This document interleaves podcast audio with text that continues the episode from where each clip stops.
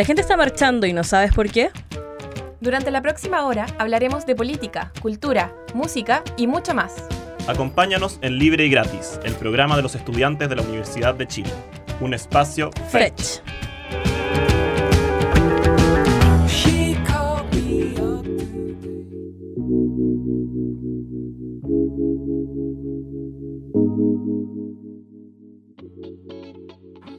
Buenas noches a todos nuestros auditores, quienes están conectados ahora a través de la 102.5 FM Radio Universidad de Chile. Bienvenidas, bienvenidos, bienvenidas a Libre y Gratis. Eduardo Molina, quien les habla, y en esta ocasión me encuentro junto a Bolena. ¿Cómo estás?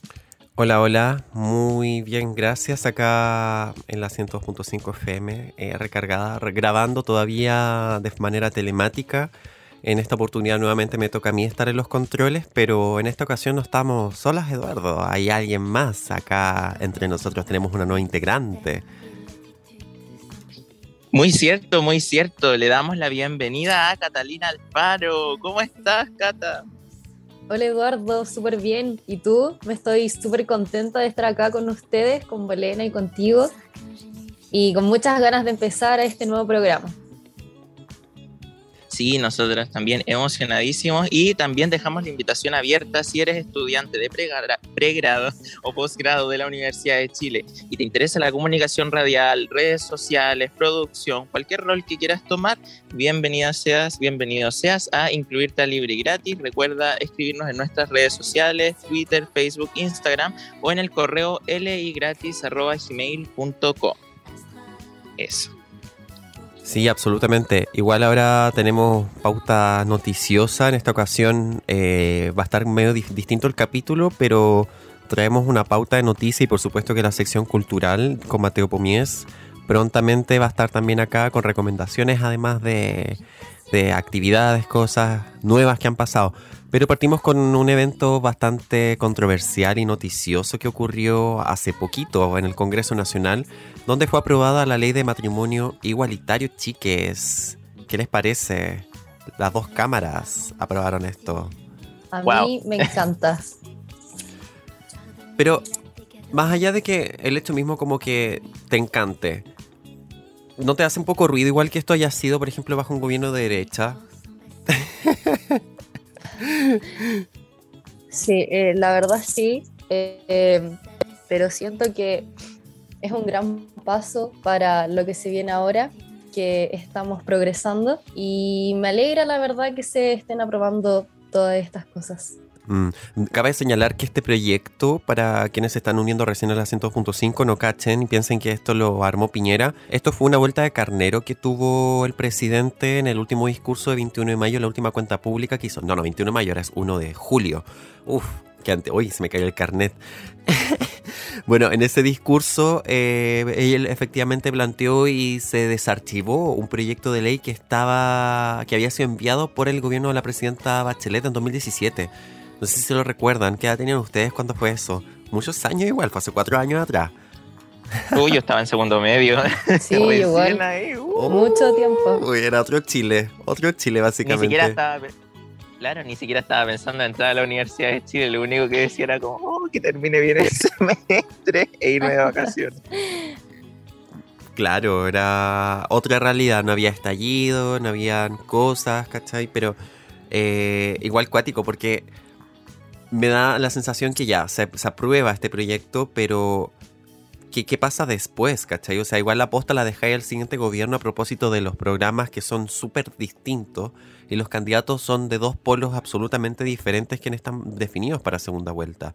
Sin embargo, el Congreso que va, a ser, va a ser mucho más... Eh, no, no, quiero decir binominal, pero va a estar mucho más politizado eh, los enfoques. Entonces Igual por una parte fue como un autogol de Piñera, siento yo, como, ah, ya quiero quizás cautivar a la gente con toda esta efervescencia a propósito de, los resultados que tuvo tanto el plebiscito del apruebo y los de la Convención Constitucional en ese entonces. Entonces, como que dijo, ah, ya, mi, mi volada un poco es lo progre, pero por otra parte parece Cast y Cast se manifiesta igual en contra de todo esto ahí van a tener que, eh, como esto, entrar en discusiones, como dicen estos medios eh, tradicionales, las conversaciones en palacio.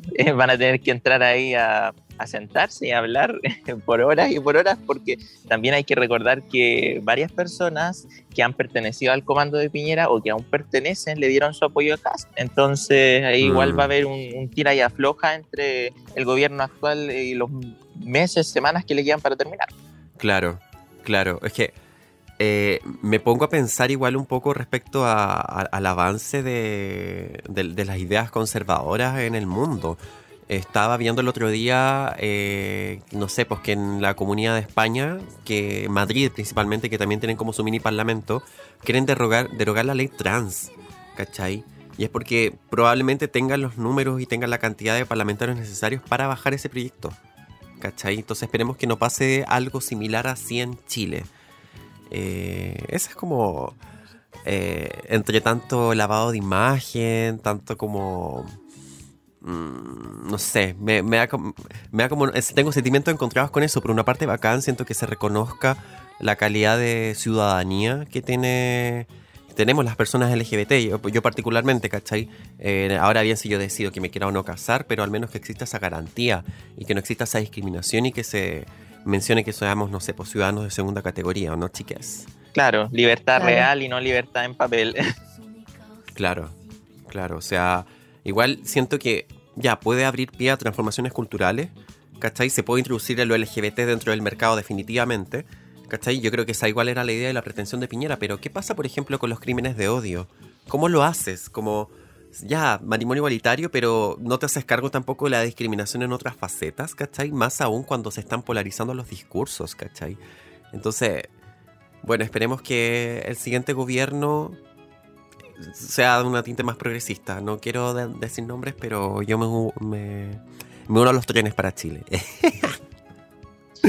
Ahí lo dijo todo. Ay, sí, hoy a propósito de, eh, de lo que pasó. ha Seguimos. pasado, sí, seguimos, seguimos en pauta, pero ayer eh, la red de trabajadoras de las danzas hizo una performance en el Paseo Bulnes a propósito de- del avance de, de la ultraderecha, tanto en el Congreso como posiblemente en la moneda, titulada El fascismo no sabe de, que es una intervención donde 20 bailarinas interpelaron al candidato de Frente Social Cristiano, José Antonio Cast, tanto por los posicionamientos ya sea en materia de género, diversidades, medio ambiente, salud, vivienda, previsión y desarrollo de las culturas y artes. Y cabe recordar que igual esta red nace en un contexto de revuelta social iniciado en octubre de 2019, así que son medianamente recientes y eh, sin embargo con harta motivación, con hartas ganas de, de hacer y acá tengo el siguiente comunicado. Bien, el día lunes 6 de diciembre hemos realizado la acción artística El fascismo no sabe de, que es enmarcada en el contexto eleccionario que atraviesa nuestro país, donde hemos visto que han aumentado los discursos de odio hacia las mujeres, las diversidades y de ciencias sexuales y las y los migrantes. Como red de trabajadora de las danzas, lo que nos preocupa es el asidero que estos discursos encuentran en la sociedad, pudiendo contribuir a que ciertas comunidades sean discriminadas y violentadas. Entonces creemos que el fascismo no sabe de amor, ni de memoria, ternura, cuidados, afectos, inclusión, diversidad, justicia medioambiental, derechos humanos, etc. Como red de trabajadoras de las danzas, hacemos un llamado a organizarnos, a que las colectivas y organizaciones también se posicionen en contra del fascismo y en contra de los discursos de odio sobre todo. Hacemos la invitación también a que si quieren seguirnos pueden encontrar nuestros registros audiovisuales y fotográficos en nuestras plataformas y redes sociales. Ya saben, chiques, eh, las redes sociales a todo esto es en Instagram, arroba trabajadoras de las danzas, con Z, arroba trabajadoras de las danzas, en Twitter, trabajadoras de las danzas. Es el mismo arroba, así que pueden contactarse con ellas y para cualquier cosa. Y vamos a ahora con la sección cultural que tenemos con Mateo Pomies. Y además también nos vamos con una pausa musical, chiques, con Castillo de Cristal por Francisca Valenzuela. Y eso, esto ha sido, es ahora, libre y gratis, un espacio Fesh. Un paso adelante atrás. Dame algo nuevo, no repitas más. Tú y yo perdiendo el tiempo con ese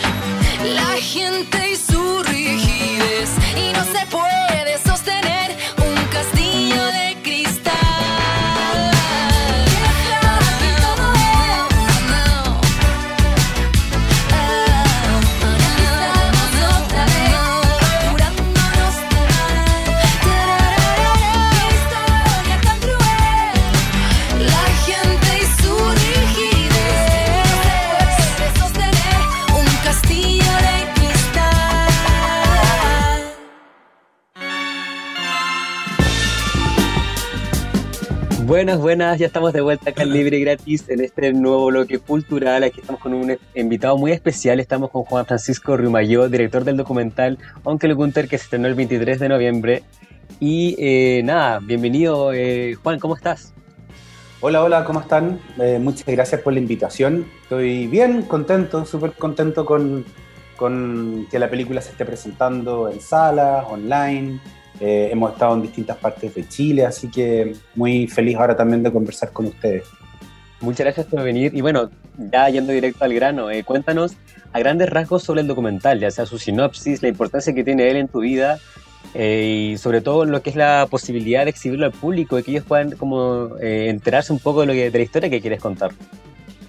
Bueno, esta es una investigación que, que inicié en el año 2015, eh, cuando estaba viviendo en Alemania, estaba estudiando, haciendo una maestría en antropología visual. Yo soy periodista, trabajé en Chile muchos años en televisión, haciendo reportajes de investigación.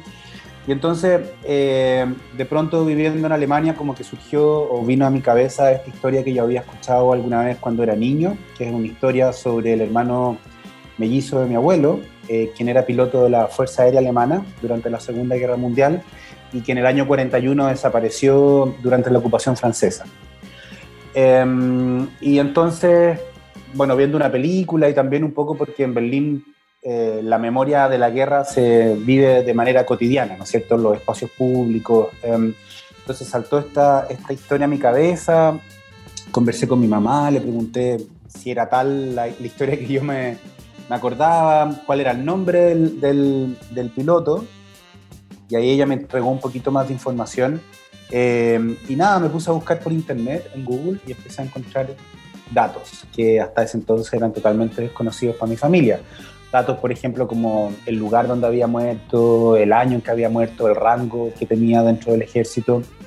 Y así empecé eh, a investigar, después hice algunas solicitudes de información pública al archivo militar alemán, donde me desclasificaron su carpeta con su ficha médica, su ficha militar, etcétera.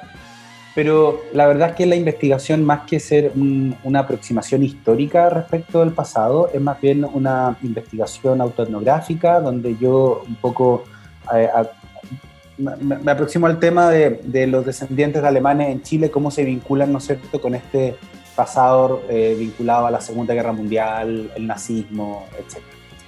Y así fue como empecé, eh, me tomó cinco años en total eh, la producción de la película, desde que partí haciendo la investigación hasta que hicimos la postproducción. Y finalmente el año pasado estrenamos en Sanfic, en la competencia del cine chileno, ganamos el premio a Mejor Dirección, así que nada, pues súper contento. Y esta es la primera película que hago yo, antes había hecho muchos reportajes y otro tipo de trabajo audiovisuales, pero este es mi primer documental, así que de lo que me preguntabas tiene una gran importancia en mi vida, ¿no es cierto?, esta, esta primera obra.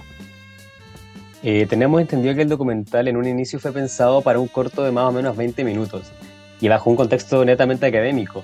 Eh, ¿Qué fue lo que pasó y qué hizo que el resultado final se presente en un par de años después en un formato documental que está siendo presentado a lo largo del país y con la profesionalidad que se, está, que se está mostrando? ¿Cómo fue ese proceso de trabajo de transformación de la idea inicial? Claro, lo que pasa es que como te contaba, esto partió en un contexto académico, era mi trabajo, mi investigación de tesis, eso fue un- una película, un cortito como de 18 minutos, pero una vez que terminé, eh, entre mi profesor guía y un poco ahí lo que conversábamos con los compañeros y mi propia y mi propio interés fue como seguir adelante y hacer un largometraje porque la verdad que tenía mucho, mucho material y tenía mucha información, entonces eh, también me, me, tenía como la necesidad de seguir explorando un poquito, ¿no es cierto?, esta beta eh, un poco más desde el cine documental, ¿no es cierto? Explorando otras narrativas, otras formas de, contar esta historia. Y fue así como seguí. eh, tuve la, suerte de, encontrarme eh, con un equipo increíble, un super editor, eh, un diseñador de sonido, una compositora, un coproductor alemán que se interesó en la película y decidió eh, apoyarme en todo lo que significaba como financiar la postproducción, tanto el color como el sonido. Entonces se fueron dando una serie de, circunstancias que me permitieron seguir adelante y convertir este proyecto universitario, ¿no es cierto?, de, de, de magíster en una película propiamente tal. Entonces, eso fue, eso fue. La verdad es que eh, estoy siempre muy agradecido de ese, de ese equipo porque sin ello hubiera sido súper difícil como llegar a puerto con un, con un proyecto un poquito más ambicioso. Como mencionaste respecto al equipo y a la importancia de lo que fue el apoyo, más que nada también de fuentes, ¿qué nos puedes decir de ellas, de las fuentes, de los relatos, de los testimonios recolectados para presentar un documental fuerte y seguro en torno a lo que es su contenido? ¿Cómo fue ese proceso de alcanzar las fuentes y la ayuda de ellas en lo que fue tu proceso creativo? Eh, ¿Tú te refieres a las fuentes que son entrevistadas en la, en la película? Sí, como los testimonios, gente que te ayudó con historias, con información más que o nada. sea, es que principalmente los entrevistados son familiares míos, eh, mi mamá, mis tíos, primos, una prima de mi mamá. Eh, por otro lado, hay fuentes, hay fuentes eh, eh, más oficiales, ¿no es cierto? Como lo que te mencionaba del archivo militar de Alemania y otros antecedentes que, que fui recopilando. Pero, o sea, mm, siempre es como, eh, es interesante vol- volcar, ¿no es cierto?, la cámara sobre la propia historia, ¿no es cierto?, sobre la historia de uno. Eh, sobre todo en mi caso, que había estado tantos años eh, trabajando como periodista, recopilando historias de otras personas, ¿no es cierto?, me parecía que era de alguna forma un, un acto de justicia, eh, como retomar, como tomar mi propia historia y a partir de eso poder hacer una, una conexión, ¿no es cierto?, con eh, procesos sociales más generales, en este caso el tema de la migración, eh, la diáspora, la, la relación de la diáspora con el lugar de origen, etcétera. Entonces, nada, yo estoy muy agradecido también de mi familia de haberse un poco entregado a este, a este viaje hacia el pasado, en donde finalmente fue como mirarnos en un espejo, porque siempre la idea fue que esto estuviera centrado en la familia de los vivos más que en la familia de los muertos, pero también creía yo que a través de descifrar ciertas, ciertas incógnitas o ciertas oscuridades, ¿no es cierto?, de los ancestros, también podríamos descifrar y entender mejor eh, esta familia en tiempo presente, eh, eh, de mis tíos, mis, mis padres, etc. Entonces, eh, eso, eso principalmente, me interesaba mucho cómo hacer estas conexiones entre, entre la familia del pasado y la familia del presente. Respecto a eso que nombraste, lo la importancia de la familia, lo que es uno y la historia personal más que nada. Y muchas veces es muy complicado trabajar en torno a un tema tan cercano a uno mismo, Eh, sobre todo si es un tema tan lo- como lo es la familia. ¿Cómo te fuiste sintiendo tú al respecto a ello a lo largo de toda la producción del documental? Eh, fue delicado, obviamente, pero eh, al estar eh, haciendo un, trabajo más desde la perspectiva etnográfica, autoetnográfica en este caso, había una serie de, de elementos que yo incluía en la investigación que de alguna manera facilitaron un poquito las cosas. Por un lado, ponte tú, eh, trabajé siempre con un diario, como escribiendo un diario de campo, que me permitía como ir escribiendo y anotando siempre como mi, mis propias sensaciones, mis, mis ideas, mis prejuicios, mi- lo que yo iba sintiendo en la medida que iba entrevistando, que iba observando a mi familia y eso fue como una hoja de ruta o, o un elemento y una fuente de, de investigación muy importante, ¿no es cierto? Como esa cosa como un poco reflexiva. Y por otro lado, con mis, con mis familiares fue a rato más fácil, a rato más difícil. Em, siempre yo creo que para mí era importante como que ellos estuvieran muy conscientes de que estaban hablando con su sobrino, pero también estaban hablando con una persona que estaba investigando un tema, ¿no es cierto? Entonces, como, como que esos límites a veces yo creo que cuesta un poquito como, como que queden claros, ¿no es cierto? Pero yo creo que a poco se fue, se fue dando, igual yo a ellos después siempre les iba contando de los avances, después en su momento les mostré un corte de la película, que yo lo incluí también como una escena dentro de la película, al principio y al final. Ahí al mostrarles ese corte obviamente se produjo una discusión y un feedback de parte de ellos y un diálogo en la familia donde se conversaron un montón de cosas que hasta ese momento nunca se habían conversado. Entonces también esas mismas grabaciones con ellos sirvieron como dispositivo para poder eh, generar eh, una, una, conversación, ¿no es cierto? Que después fue como muy rica y muy interesante para la película. Respecto a lo que mencionas, lo que es el feedback de otras personas, y tomando en cuenta de la, del premio que ganaste a, como mejor director en la competencia de cine chileno Santiago Festival Internacional, el Sanfic, el año 2020, mm. y tomando en cuenta también que el documental ya fue estrenado el 23 de noviembre, por lo tanto, ya hay gente que ha tenido la oportunidad de verlo. ¿Cómo sientes que ha sido la recepción de parte del público de esto y si has recibido algún feedback que te ha, ya sea te ha beneficiado, te ha hecho sentir bien o también quizás te haya hecho cuestionar algún punto que hayas tocado? Eh, siempre es súper interesante, lo más interesante, ¿no es cierto? Como escuchar a gente que a uno no lo conoce, que no conoce su historia, como que va al cine, ve, esta, ve la película y esa, esa, esa historia que a rato es muy íntima y muy personal, eh, de parte del director, de mi parte, eh, tiene un eco en su cabeza, en sus propias historias. Entonces, ese eco, esa, esa, esa cómo, entra la película, ¿no es cierto?, las distintas personas, a mí me, me emociona mucho poder escuchar eso y poder recibir ese, ese feedback. Em, y claro, han pasado distintas cosas. En Puerto Varas, ponte tú, una, una señora eh, contó que ella era descendiente de, de familia judía, que su, parte de su familia había estado en campos de concentración. Entonces, eh, en Alemania también, alguna vez, o sea, varias veces, un par de veces que mostré la película, también eh, tuve este feedback de, de, personas alemanas, de jóvenes alemanes, cuya historia familiar era muy parecida a la mía. Y es curioso porque yo pensaba que en Alemania era un tema que se había conversado más, ¿no es cierto? Bueno, de hecho, se ha conversado más, pero hay muchas familias en las que aún no se ha, no se ha conversado, ¿no es cierto? O no se ha transmitido, por, por lo menos a las generaciones más jóvenes, cuál fue el rol de los padres o de los abuelos durante la Segunda Guerra Mundial o quién, quién es quién, ¿no es cierto? Entonces, eh, es un tema, o sea, yo creo que si bien es una película muy íntima, eh, finalmente es una película sobre las familias, porque en todas las familias hay un eslabón perdido, en todas las familias hay cosas no dichas, en todas las familias hay personajes que quedaron como orbitando, ¿no es cierto?, como suspendidos, que, que las historias son respecto de ellos son confusas o no son del todo transparentes. Entonces, yo creo que a todas las personas, de alguna u otra medida, eh, esta película les llega de cierta forma, ¿no es cierto?, a todas las familias. Y eso eh, es muy interesante porque tiene que ver con cómo una historia muy específica de una familia chilena, siguiente de alemanes, se convierte en una historia universal, ¿no es cierto?, y toca a las otras historias, a las otras personas. En ese punto que tocaste respecto a cómo las otras personas lo reciben y también tomando en cuenta lo que es la actualidad política del país, a propósito también del documental que realizaste, ¿Qué piensas respecto a que hoy se esté disputando la presidencia un candidato que gracias al periodismo se reveló que también tiene una ascendencia vinculada al ejército nazi, pese a que lo hayan negado en distintos medios de comunicación?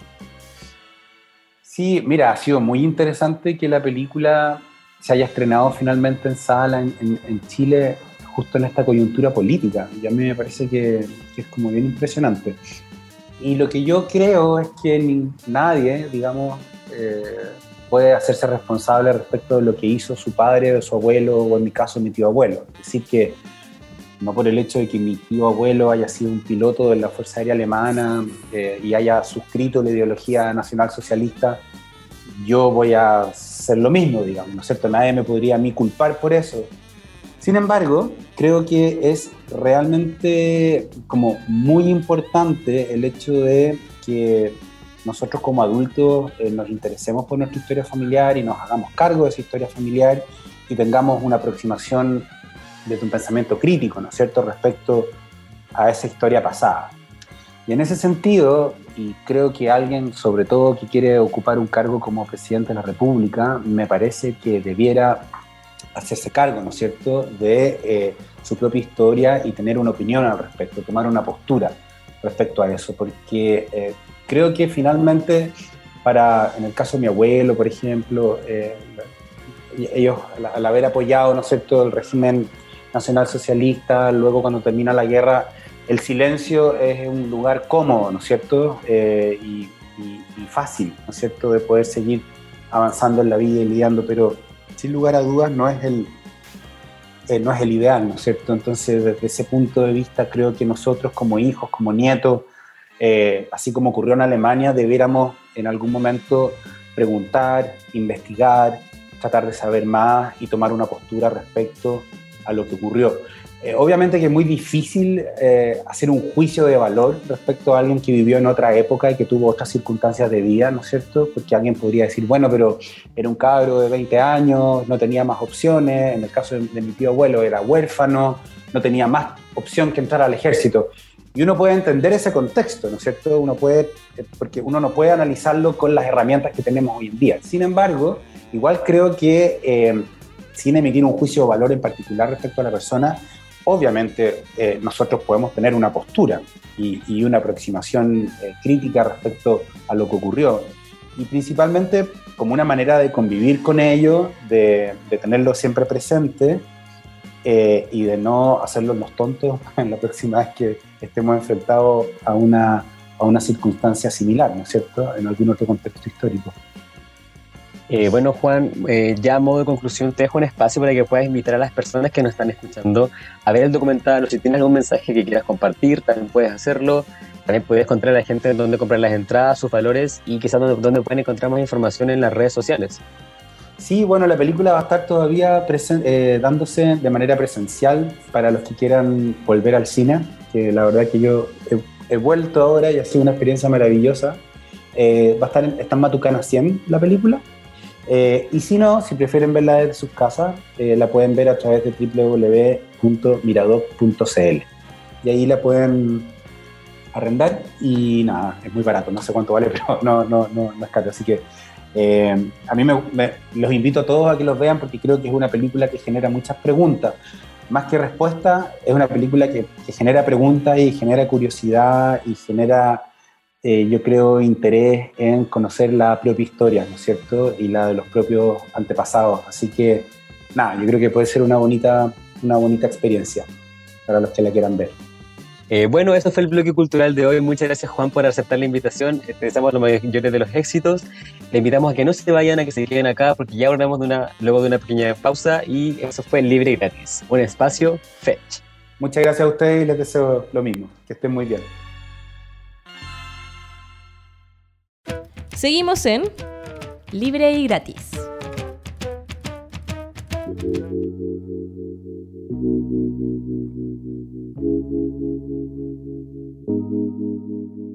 Hola, estamos de vuelta aquí en este segundo bloque de Libre Gratis. Eh, como se, pudieron, se han podido dar cuenta, en este episodio tenemos un- una sección más bien eh, diferente, así que igual vamos a estar aquí dialogando y comentando un poquito de, complementando lo que hicimos en, en la primera mitad del primer bloque de lo que fue la pauta semanal. Soy Eduardo Molina, quien les habla. Me encuentro con Bolena y con Catalina Alfaro. Oye, José Antonio Cabas en el día de hoy sacó programa nuevo, chiques, y pasó de 204 a 58 páginas. O sea, cortaron un montón de cosas. Yo tengo acá un párrafo, por ejemplo, que dice abiertamente que no extraído de su programa que hay un montón de materias que no alcanzaron a analizar, como temas de agricultura, deporte, descentralización, minería de la integración de la ciencia. ¿Qué es minería de la integración de la ciencia? No sé. Del turismo. Yo creo que pa- pasó, o yo creo que le faltó una coma. Minería, coma de la integración de la ciencia. El turismo, entre otros. Eh, y plantean que el programa, o sea, es- este estudio se va a entregar en los próximos días. Uno no sabe en cuántos días porque ya quedan dos semanas, entonces estamos hablando ya de, de definiciones serias en conjunto y que no deben ser resueltas a última hora. ¿Qué les parece eso, chiquilles? Eh, considerando que el programa original con- constaba de esta variedad de páginas con una propuesta escalofriante, muy amenazante, con cosas que ahora actualmente no va a ser, como por ejemplo la privatización de Codelco o eh, la eliminación del Ministerio de la Mujer. Eh, no, la verdad, em, como acabas de mencionar, creo que cortaron un montón de páginas y además que falta muy poco tiempo para las elecciones y es preocupante que, que no se den como más detalles. Em, Eduardo, ¿qué opinas tú? Oh, yo no sé realmente qué pensar. O sea, bueno, sí sé qué pensar, pero uno dice esto cuando está ahí anonadado, así como que hay como en shock. Porque es como o sea, la sensación que tengo yo es como cuando uno le dan, no sé, ponte tu tres textos o el libro completo para leer para la prueba de lenguaje y tú así un resumen súper penca, lo sacáis, ponte tú de Rincón del Vago, algo así. Se me cayó el carnet en los tiempos que Rincón del Vago se utilizaba y te queda así súper corto. Bueno, esta es esa onda porque se supone que también el nuevo programa de Cast eh, se fusionó con los programas de Sichel, Desbordes y Briones. Eso se supone que está, él lo dijo supuestamente, y también fue una de las condiciones bajo las cuales Sichel eh, le otorgó su apoyo. Pero, o sea, si estamos con esto de que no se pudo analizar qué realmente fue lo que se fusionó, o sea, que quedamos en la misma. Me pasa más o menos lo mismo. Igual, de hecho, ¿se acuerdan que la semana pasada Sichel había llevado un documento así como por favor, eh, comprométase a ciertos puntos, entre medio como respeto y restricto a los derechos humanos, por ejemplo. Y solamente habla de justamente se analizó en el último episodio, Carly y tú. Sí, eh, se habla eh, en el último, en un párrafo, solo en un párrafo, en la página 9. 9. Ya en, y en derechos humanos solamente habla de un párrafo y relativiza completamente el carácter de estos. ¿Por qué? ¿Qué propone? Dice, reforma profunda al Instituto Nacional de Derechos Humanos. Ya no lo va a eliminar al menos. Ya, en eso cumplió al menos con, con lo de CAS, pero dice con el objetivo de asumir una visión objetiva, equilibrada y efectiva la defensa y promoción de derechos humanos de todos los ciudadanos, en particular de niños y adolescentes, mm, cosa que actualmente la derecha no está haciendo con el Servicio de Protección a la Niñez, tanto cuanto son afectados por el accionar de agentes del Estado, como organizaciones, asociaciones ilícitas o personas que vulneran los derechos humanos. Están poniendo, siento yo, que con esto, a, la equivalencia de que, no sé, le tiro la piedra a un Paco por legítima defensa en caso que me pegue un palo o me quiera tirar un perdigón, ¿cachai? Eh, y automáticamente el paso a violentar sus derechos humanos porque quiero tirarle una piedra cuando estoy en mi legítima defensa. No sé si sienten eso un poco con, con esta blanqueamiento en cierta manera, como puesta un poco como bastante controversial en esa materia, eh, cuando se empiezan a relativizar los derechos humanos y como que no se entiende al fin y al cabo de qué trata. Yo siento que un poco poner, empezar aquí a, jugar, y es justamente una de las razones por las que la revuelta social de octubre se hizo, que empezar a jugar con las soluciones parche que claro, te van a solucionar la herida, no sé, ponte tú, un año y después va a volver el problema y seguimos poniendo otra solución parche y seguimos poniendo otra solución parche, porque resulta que si nos hacemos cargo de los problemas es comunismo, no socialdemocracia, no es comunismo, etcétera, hay un sinfín de, de tantos adjetivos que se le ponen a estas cosas, pero no sé, siento que seguimos jugando las soluciones parche y realmente mm. demuestra que parte de esta clase política sigue sin entender nada. Y con caricaturas también. ¿Cachai? Por ejemplo, claro. a plantear abiertamente y sintetizar que, la propuesta contraria, que es de apruebo dignidad, que es una fuerza que involucra dos movimientos transformadores que están en el siglo XXI, que es por una parte el Partido Comunista, ¿cachai? A la chilena igual, porque entender igual, como nos había explicado también la profesora Jimena Po en episodios anteriores que pueden escuchar en podcast, la vertiente chilena eh, no tiene una, un cariz autoritario como por ejemplo ocurre en Venezuela, o ocurre en Nicaragua, ¿cachai? Ocurre en la misma China que China también la ven como, ah, eh, critican Venezuela, Cuba, pero no critican China también, cuando tienen autocracias, gobiernos súper controlados, etc.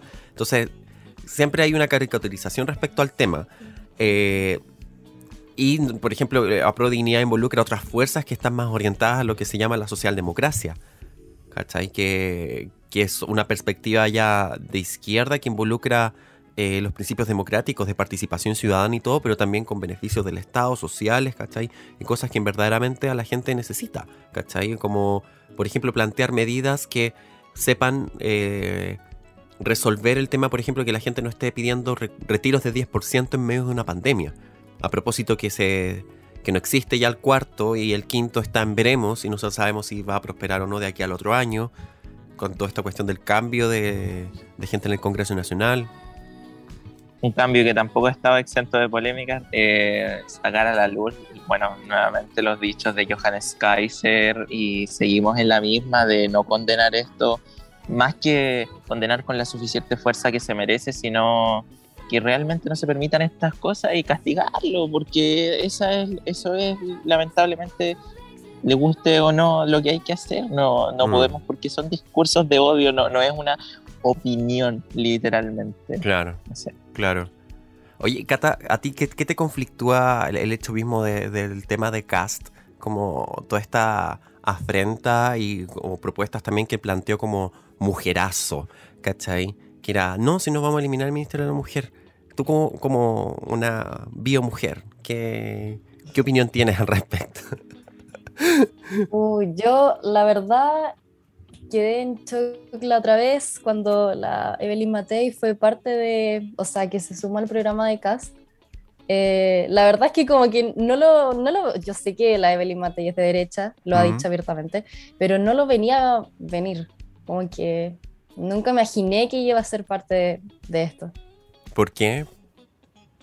No sé, es que ella en reitera, o sea, veces anteriores había publicado, si mal no recuerdo, como igual su apoyo a al matrimonio igualitario, a Mm, eso. Mm. Entonces, me Claro. parece un poco contradictorio. Claro, es que igual con, con Matei me pasa que eh, hay como un doble conflicto porque ella, y ha sido también razón por la cual tampoco la UDI no le ha dado el, el suficiente respaldo, y es porque Evelyn Matei originalmente ya no es de la UDI. No, no entró primero a militar en ese partido y entró a Re- Renovación Nacional. ¿Cachai? Y la gente de Renovación Nacional eh, como que no le dio el piso a Matei en ciertas materias que ella venía de corte más progresista. Ella es es súper raro ese- ese discurso igual un poco. Yo no, lo, yo no ya lo plantearía directamente como el término feminismo de derecha, porque siento que igual plantearse como feminista y de derecha es una contradicción a propósito también con el, el- la caracterización misma del feminismo como movimiento social, que cuestiona en cierta manera las lógicas del capitalismo, cuestiona en cierta manera la forma en cómo se da la opresión machista, ¿cachai? Eh, Yo creo que eh, a lo que vas, Bolena, y, y Mm. creo que ahí lo podemos identificar mejor, eh, Matei es una eh, socioliberal de derecha, que es justamente lo que nos planteaba Javier Arce también en un episodio, mm, y, y también han venido planteando muchos eh, intelectuales que analizan justamente política, que es justamente que esta derecha, bueno, algunos la califican como cavernaria, otros como conservadora, otros como ortodoxa, dele usted el calificativo que quiera, no se ha actualizado en Chile, entonces esta derecha nunca va a poder prosperar como realmente quiere hasta que apunte a una, siga manteniendo su posición de derecha, porque eso sí, obviamente, no lo van a poder cambiar eh, porque está en su pensamiento intrínseco, pero adopten una posición eh, de derecha eh, dialogante o, o más eh, democrática, no sé cómo sería el término, pero claro, es este socioliberalismo de derecha que es Mm. justamente lo que se le criticó ahora a Evópoli, que se pensaba que Evópoli, mucha gente dijo ya, Evópoli quizás le va a dar el apoyo a Boric, pero no va a participar de su gobierno y van a hacer oposición y era como, sí, ya, va a mantenerse en su línea. Y de repente eh, salió a la luz lo que hemos sabido siempre de Evópoli, Claro. que Evópoli no es ni chicha ni limona, sigue siendo lo mismo. Pre- prestó, va, a pre- va a votar por Cas, pero yo creo que porque les, les asusta más esta idea del fantasma del comunismo al poder, ¿cachai? Y están moviéndose con esa caricatura, me parece, ¿cachai? Como, y aparte en, en un contexto también muy álgido, donde venimos de una revuelta social, donde se ha cuestionado las posiciones de poder, ¿cachai? Entonces, que digan eso y, instalar el terror de, por ejemplo, de que nos vamos a convertir en, en un sistema comunista autoritario, eh, yo creo que todo influye. Eh, eso me pasa a mí con, con los sociales liberales, al menos de Chile, que siento que es como una derecha en remojo, eh, que aún no supera el trauma del pinochetismo. ¿Cachai? Lo contrario, tendrían el discurso que tuvo la Javiera Parada, cuando planteó ella que no iba a votar por Cast abiertamente. Entonces, eh, yo, yo siento que va por ahí también eh, todo el tema de, de qué tan liberal eres en el momento de tomar definiciones donde se ponen en juego los derechos humanos de personas, ¿cachai? Se ponen en juego eh, derechos sociales, se pone en juego eh, la convención misma constituyente a propósito de que también hay todo un maquineo de donde si se sabe o no, si quieren o no eh, aplazar o que, eh, que la duración de la, del, próximo gobierno, la próxima administración, sea de dos a cuatro años. Entonces está todo puesto en juego acá, estamos eh, así, pero esto es como capítulo 9 de Juego de Tronos. Entrando al capítulo 9. No, la verdad yo no he visto Juego de Tronos, así que no puedo entender Ya. bien tu referencia. Ya. Yo tampoco, no. ¿En serio? Lo siento mucho, no. Ya no importa, oh, se, me cae. se me ha quedado el carnet como tres veces en este capítulo, ahí como oh, una brecha generacional. Pero... No, Ay, no, sí, igual tengo amigos o compañeros que han visto Juego de Tronos, solo no fue la serie que me interesó a mí, no. Ah, yo, yo veo Eso más mismo. anime, por eso yo veo más anime. Ya, pero eh, el, el- tema al- al- al- a lo que voy es que eh, sí o sí eh, estamos en un proceso súper paradójico, contradictorio, rarísimo en cuanto a las transformaciones. Por una parte está el futuro y otra parte está como la restauración del pasado. eh, como los de que José Antonio Cas. Oye, a propósito lo de Matei y Derecha Cavernaria, yo sigo a la Marta Lagos, que es una creo que es politóloga, cientista política, que ha sido opinóloga, últimamente ha aparecido mucho en la red.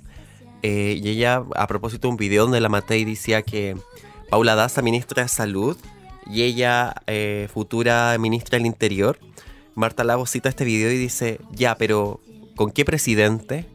Y dice mucho también, o sea, a propósito de lo que podría ser la próxima línea en caso que Cast llegase al poder.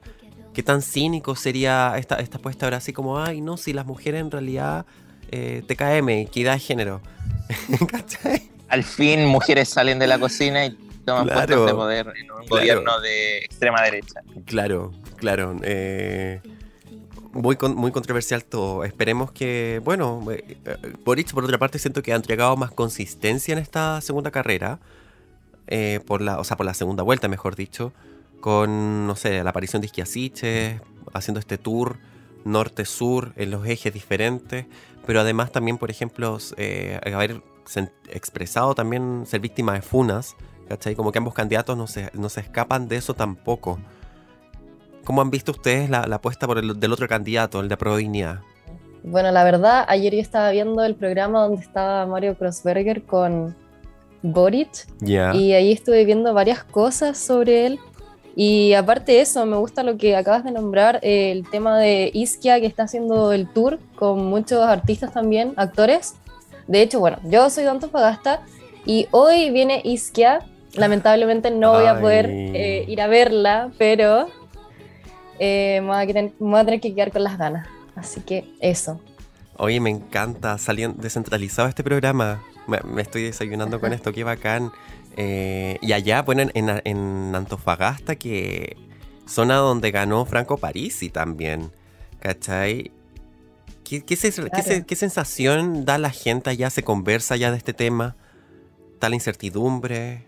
Uy, sí, la verdad yo hablaba con gente y sí, está como la incertidumbre, así como quién va a salir ahora, porque muchos votantes de Parisi, conocidos míos, como que dicen que se quieren ir por Kass, otros por Boric, y en realidad como que está todo muy confuso. Ya.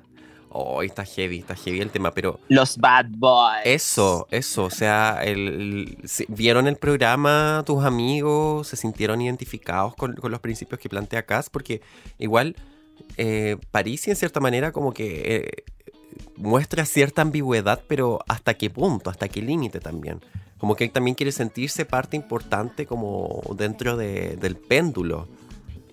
Yo creo que ahí, eh, para complementar lo que estabas diciendo, Bolena, eh, eh, justamente una de las cosas que se estaba diciendo, eh, se dijo después de que Jadwe ninguneó a los votantes de París y bueno, salió toda esta crítica, es que, claro, no hay que ningunear a los votantes de París, pero tampoco hay que darle a París más poder del que realmente merece, porque él está aquí como jugando a esto de ser Dios, creyéndose en la divinidad, de como, hoy yo soy la renovación de la política chilena, Pensé Mm. de que él en 2013 se postuló, jaja, XD.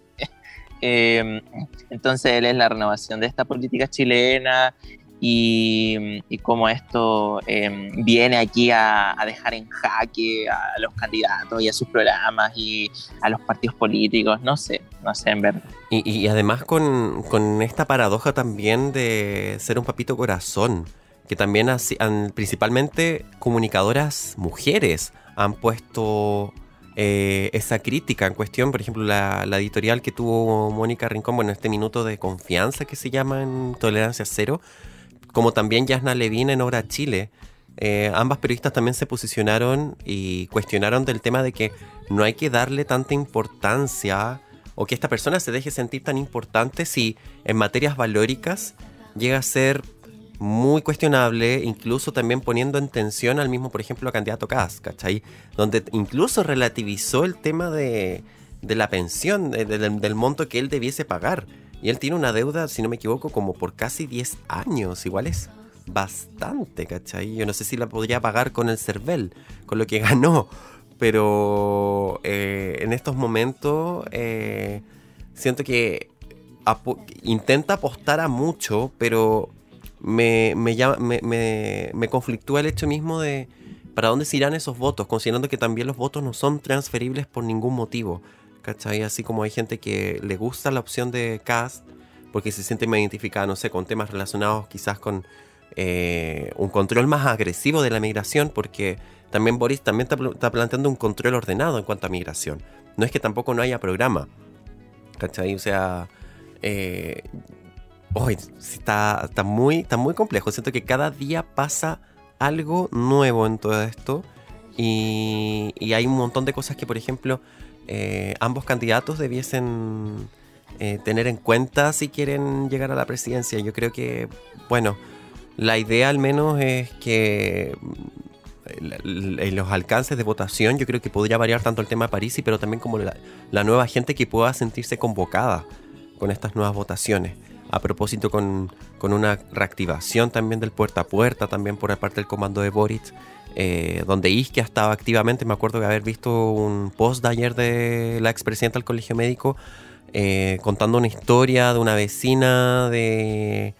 Creo que de Iquique, o de. No, no, no de Iquique. Bueno, de una, de una zona. Creo que no fue en Arica, en Arica. Y ella se lamentaba a la vecina de que para la campaña anterior, en primera vuelta, no había llegado ningún comando de Boric. Así como también en zonas del Guaymapu tampoco había llegado el, comando de Boric. La pregunta es, ¿tendrá tiempo para hacer eso ahora? ¿Va a lograr esa logística efectivamente hacerlo? Porque quedan menos de dos semanas. Y la campaña está desatada, están las franjas también televisivas. No sé si ustedes también eh, las han podido ver, quienes nos escuchan también en la 102.5 FM o ustedes mismos, chiques. Eh, ¿qué, ¿Qué les gustó? ¿No les gustó? Salieron las tres Marías y Lalita Chondo. Oye, ¿usted- ¿Ustedes vieron Romané? ¿Alcanzaron a ver? ¿Es- ¿Son de esa época o no? Era No. muy chico. No, muy, muy antiguo, lo siento. ¡Oh! A la mitad, como que mitad sí, mitad no. Y la, están, la han repetido mil veces en TVN. Eh, bueno, Romané eh, fue parte de la generación dorada de, de las teleseries en TVN que marcaron igual una identidad nacional descentralizada, siento. ¿Cachai? Como que se atrevieron a salir de Santiago, de la metrópolis, y se abrieron a distintas ciudades. Y fue entre la década de los 90 y 2000 que hicieron estas teleseries. Y en particularmente estas también tan mejillones. Entonces ahí había toda una, Oye, una sí, controversia. eh, sí. eso mismo. La, la Cata es de Antofagasta y no ha visto Romané. Sí, Sí, increíble, pero he visto Pecado. la casa donde se grabó todo. Sí, porque Eh, es de, un- es de la ¿Ah? Armada, po. Sí, sí, he ido un par de veces a Mejillones porque está como una hora en Antofagasta, quizás Mm. un poco más, no recuerdo. Sí. Pero sí, es una tremenda casa y siempre dicen, sí, ahí se grabó Romané y todo eso. Sí, po. Me acuerdo que ahí hay un, había un señor que vendía las fotos de Romané y así se ponía afuera. Yo fui hace cinco años a Mejillones, Antofagasta, entonces como que consumí todo ese turismo. y es chiquitito. Te voy a leerte la suerte, chileno. Sí, pero no, no, o sea, igual hay, hay carpas de gitanos y todo eso allá y todo, porque igual se plantea desde, desde un plano una realidad, te construyen un, un relato a partir de, de esto. Entonces, eh, aparecieron estas figuras icónicas al menos y a- a esta, esta señora de, de Pituca Siluca. eh, Sí, pues Lalita Chondo. Sí, que es la. ¿Cómo se llama esta actriz? La- Gabriela la- la Hernández. Gabriela Hernández, exacto. Y sí, mira, yo pensaba y decía, no, si es igual ella porque ella se presentaba como muy cueca en la teleserie, ¿cachai? y decía así como, ya. Oye, pero sí, ¿Qué? hay una escena donde ella dice, hoy nos vamos a volver Cuba. y, se, y se volvió meme, po. Claro, Sí, claro. sí me acuerdo. Claro, pero yo creo que viviendo tanto tiempo ya en la periferia, porque no era privilegiada, yo creo que vio cosas en el estallido. que le hicieron votar por Boric. Yo creo que todas las hijas de la Tichi están en el comandos territoriales. la, la hija, la hija mayor de estar full así militando en el Oye, Frente pero sí, Amplio. la misma Tichi, Sí, po. Sí, la misma la, Tichi. la misma Es Tichi, parte es parte del, del- comando. po. Sí. Sí. De hecho, el día 5, 5 de diciembre estuvo por acá en Antofagasta también. Estaba. Ay, no me acuerdo con quién más estaba, pero estaban como estampando poleras con Boric. Ah, con el logo. Sí. Claro. Sí, po. Sí, ahí yo la vi, eh, llamaba a la gente a, a pasar en acá en, en la plaza de, de Antofagasta. Eh, me acordé también, además este tour tiene, no sé, pues acá la alcaldesa de La Pintana que lo ha dado todo igual. No sé si han cachado y es demócrata cristiana y todo, pero acompañó a Isque al menos el fin de semana eh, en las actividades del puerta a puerta, a conversar con organizaciones, pobladores. Oh, está muy. Está todo puesto en, en juego en, en, esto. Eh, van a ser semanas intensas, intensas. Yo creo que hay que tomar conciencia y bueno, si usted, oyente de la 102.5 FM o de Radio JGM o de podcast, eh, el compromiso ciudadano de, de hacerlo y votó a prueba y no fue a votar en la elección anterior, yo creo que debería hacerlo porque no solamente se pone en juego de quién va a ser el siguiente presidente, sino que se pone en juego también un proceso importantísimo como es la Convención Constitucional, eh, que también es, eh, es algo que emerge de lo nuevo, donde es de carácter paritario, donde hay un 50% de mujeres, un 50% de hombres, así como en la población chilena, no como por ejemplo lo quiere plantear Longueira, que, que- que dice que en la política hay menos mujeres y por eso para ellos les fue súper mal en las elecciones. O sea, eso es una falacia. Oye, sí, ¿qué onda? Longueira va, vuelve. ¿Qué onda ese señor realmente? Lo- Longueira es un alma en pena. Para mí es un alma en pena a la derecha. Así es simple. Oiga, Suave niñas. Bachelet, do something. Sí, ¿no? Y, la, y también tenemos que estar presentes, atentos. Suave Bachelet se supone que llega la otra semana, parece. No se sabe si, si va, se va a plantear, va a venir de vacaciones, va a emitir un punto de prensa, va a sacrificar su cargo político en la ONU para hacerle campaña a Gabriel Boric. No tenemos la menor idea. Eh, pero pueden escuchar esto porque nosotros vamos a estar informándonos eh, y la otra semana el capítulo de Libre y Gratis. Ya en este momento se nos acabó el tiempo. eh, viene en el siguiente bloque, viene Malandanza, acá al menos en Radio Universidad de Chile. Y si se perdieron este episodio, al menos ahora en el dial, pueden escucharlo mañana a las 21 horas en Radio Juan Gómez Millas. Y también en formato podcast vamos a estar el día jueves. Día jueves por la tarde va a estar arriba este capítulo. Eso, chiques, Catalina, Eduardo, muchísimas gracias desde la distancia a través de videollamadas. Un gusto Sí. igual haber compartido con ustedes. Bueno, chiques, esto ha sido Libre y Gratis, un espacio. Fetch. Terminamos el programa de esta semana, pero nos volveremos a encontrar el próximo martes a la misma hora. Mientras tanto, búscanos en nuestras redes sociales o vuelve a escuchar nuestro programa en radio.uchile.cl. Esto ha sido Libre y Gratis, un espacio Fetch.